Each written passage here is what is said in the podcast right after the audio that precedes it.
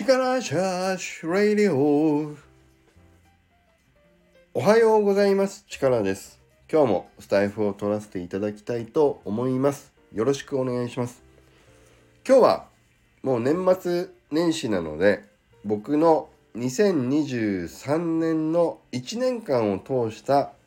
スタイフの自分のベストマイベストをね僕は実は作っていてハッシュタグを力ベストっていうねハッシュタグをつけているんですけどそれをポチッと押すとその中でどれが一番皆さんに聞いていただけたかみたいなねランキング普通のランキングのように並ぶのでそれを今日は見ながらちょっと僕の自分の2023年のベスト回のまあ振り返りをしてみたいなと思います。このベストは自分が結構印象に残った放送とかいやこれは自分にとってもすごく大事な放送だったな何かのきっかけになる放送だったなみたいなね。そういう振り返りができるものをベストアルバムみたいにしてまあ収めているわけです。だからみんなもねそれやってみるといいなと思いますよ。自分のハッシュタグ独自ハッシュタグみたいな。ね。で、それをじゃあ今日はちょっと発表できればと思います。よろしくお願いします。で、僕のこのマイベストには数えたらね、18個の放送があったんですけど、これ全部を多分話をしちゃうと、もうキリがないので、えっ、と、ちょっとかいつまんで話をしてみようと思いますね。全部を一個一個はいかないですけど僕の中でもあーと思ったやつ印象に残ってるやつをねちょっといきたいと思いますじゃあまず第18位からいきますでででん第18位はジリリタ・セニョリータということでこれはね鉄佐野さんから教わった言葉でジリリタっていうね言葉があって僕が救われた話をした回でしたね。うん、どんな話かっていうともともと僕は自分の利益もある程度考えないと他者貢献ってできないんですけどやっぱおかしいですよねってねなんかこう悩んでますっていう話をした回だったんですけどそこに鉄佐野さんが「いや自利利他っていう言葉があるよ」と。自分の利益と他人の利益とでもっと言うとそれで市場もよしっていうね三方よしっていうことが商売人の中でもよく言われてたり松下幸之助さんとかも言ってるよっていうね話をいただいて自分の利益も考えつつ他人の利益も考えていくっていうのは当たり前ですと。で逆に自分の利益をゼロ一切考えず他人の利益だけしか考えない行為は100%の自己犠牲だから本当にそれはやらないように気をつけた方がいいと思いますってねおっしゃっていただけたっていう回でしたんでこれは僕は自分の中で知らなかった言葉だったからすごく印象にあってそうそうこれはねマイベストに入れたんですね。これが第18位となっております。ありがとうございます。そしてえっ、ー、とねちょっと飛ばしていって第15位はデルデン Kindle 小説に挑戦しますを発表した回。ね、これが再放送回数265回の時、だいたいね、8月ぐらいだったんじゃないかなと思いますけど、ここから僕の今がスタートした回なので、ベストに入れさせていただいておりました。Kindle 小説に挑戦しますとね、宣言した回になりましたので、これが15位でなりました。そして第13位と14位は同じ件で並んでランクインしてましたけど、自分のキャッチフレーズを作りたいそして、そのキャッチフレーズを発表した回がさらに13位。力チャージの話。ということで、僕が自分のキャッチフレーズを作りたいんだという発表と、それを力チャージに決めました。という回が14位と13位になりました。これもね、記念すべき回ですよね、今となっては。この間、焚き火ラジオで左だけなで方さんもね、力さんはだいぶ力チャージ、徳間チャージを着こなしておりますねって言ってくれましたけど、これがこの時からスタートしてますよ。もうね、第275回の放送、だから3 9月ぐらい？8月9月ぐらいですかねこれもねいろいろ悩んでた時でしたねこれもいやいいキャッチフレーズ一発ギャグになってきましてありがとうございますそしてしばらく飛ばしていくとどんなのがあるかっていうと運命についてそして魂とカルマについての回も僕はベストに入れてますね。これは何でかっていうとここの話からえっ、ー、と精神の P ラインに呼んでもらえてリブラ先生とスカンクさんとそして三宅さんと4人でお話をしてそこから僕はだいぶ量子力学とかお釈迦様の教えとかそういったものを勉強したいなって思ったきっかけをいただけたりした。そのすごくね僕にとっての転換点になるようなあの回だったのでこれもベストに入れさせていただいておりました。いやいいきっかけになりましたよね。これこうやって思うと。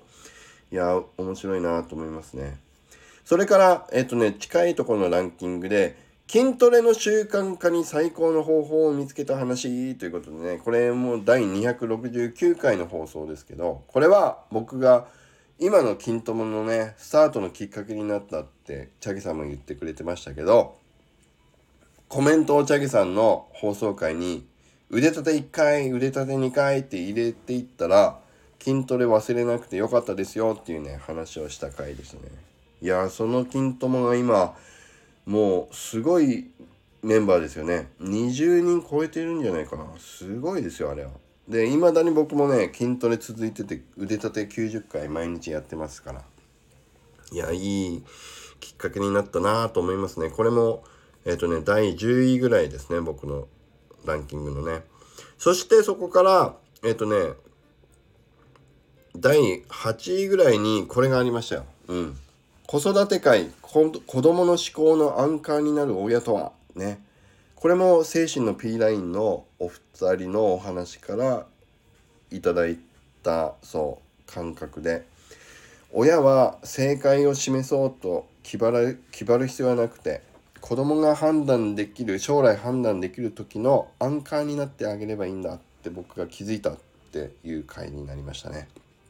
いやこれは本当にねこうやって見るとやっぱりいろんな気づきをこの1年間ねスタイフでもらえてますよね。いろんな気づきだったりいろんな変化だったりね新しいことだったりっていう。いややっぱり面白いですよこうやって見ると。ね。そして第6位。これはダルデン2種類のチャレンジと2種類の応援っていうことでこれはチャレンジと応援が4証言で表せるだろうっていうふうに僕が分かってきたっていうねその話をした回でこれは本当にね未だにそれは思います。もうチャレンジと応援がそれぞれ2種類あると。全然別のものだったよという回でしたねこれ。うんやっぱ思い出す出しますねこうやって見るとね。うん。そして第4位がスタイフでコメントするって何なんって僕が言い始めた時ですね。これが195回目の放送だから7月ぐらいですかね。僕がやっぱりスタイフってコメントどんどんしていった方が楽しいなっていうか輪が広がっていくと思うって思った時ですね。いやそれがやっぱりね今ここまでいろんな方とお付き合いさせていただくようになったりやっぱりコメントをお互いにして刺激し合ったりこういうコミュニケーション取れるようになったりって広がっていったのでいやこの時の気づきがやっぱり僕にとっての一個の大きなきっかけになった回になりましたね。これが第4位でした。そして、いきますよ。第3位は、ドゥルデンリアリティの境界線ということで、こちら第3位なんですね。これは僕が小説を書いて初めて気づいた。世の中のストーリーと呼ばれるものは、読み手、受け手が勝手に想像してくれるものをうまく織り交ぜながらストーリーを紡いでいってるんだって気づいたっていうね回になったんですけどこれが第3位でしたね。いややっぱり小説を書いてみて分かったことっていうのはすごく大きくて僕の中では。それはやっぱりねベストに残しておきたいと思ってベストに入れていましたがこれが第3位でした。ありがとうございます。そしていきます。第2位は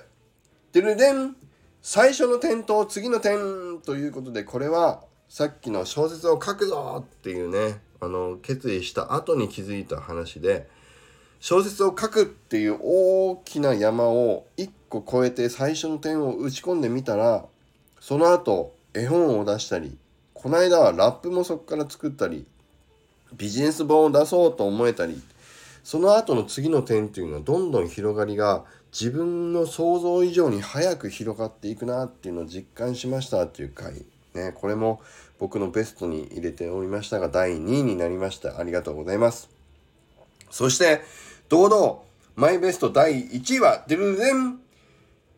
思考のグラデーションと夫婦と上司ということでこれも精神の P ラインのお二人からいただいた気づきのお話で今の僕の考え方の根底にある話になっております。思考のグラデーション、ね、左寄り右寄りっていう感情寄りと論理的寄りっていうねまあそういうグラデーションがあるっていうのはこの時の話なんだけど僕の中でもっと大きいのは人って全員が見方観点全て違うっていうねそういうものだっていうことを改めて気づけたっていうこれはね本当に僕の中で大きな変化でになって大きな気づきになった回になりましたね。でこの辺の話から運命だったり魂だったり量子力学ブッダの教えみたいなねお釈迦様の教えみたいなのがいろいろミックスしていって今のね僕のなんか物事の感じ方考え方のちょっと変化につながってきてるような気がしましたね。いやこうやってやっぱり振り返るといやまさにね僕が今新しく何て言うんだろう感じていることをすごくいや表してくれてるランキングになっておりましたちょっとね今日すいません長くなっちゃいましたけどいやー皆さんどうでしたかね？あそういえば力ってこんな話してたなーっていうのね思い出していただいてる方もいるかもしれませんけども。うん。いや僕がこういうのをベストに選んでたんだなってね思っていただけた方も楽しんでいただければと思いました。ということで今日のまとめはスタイフは面白いんだぜということでまた2024年も新たな発見新たな気づき新たな挑戦やっていきたいと思います。スタイフでこういった履歴歴史を残していけるって本当に素晴らしいなと思います。皆さんも一緒にまた一年楽しんでいっていただければと思います。どうぞよろしくお願いします。それでは行きます。力チャージ。今日も力あふれる一日を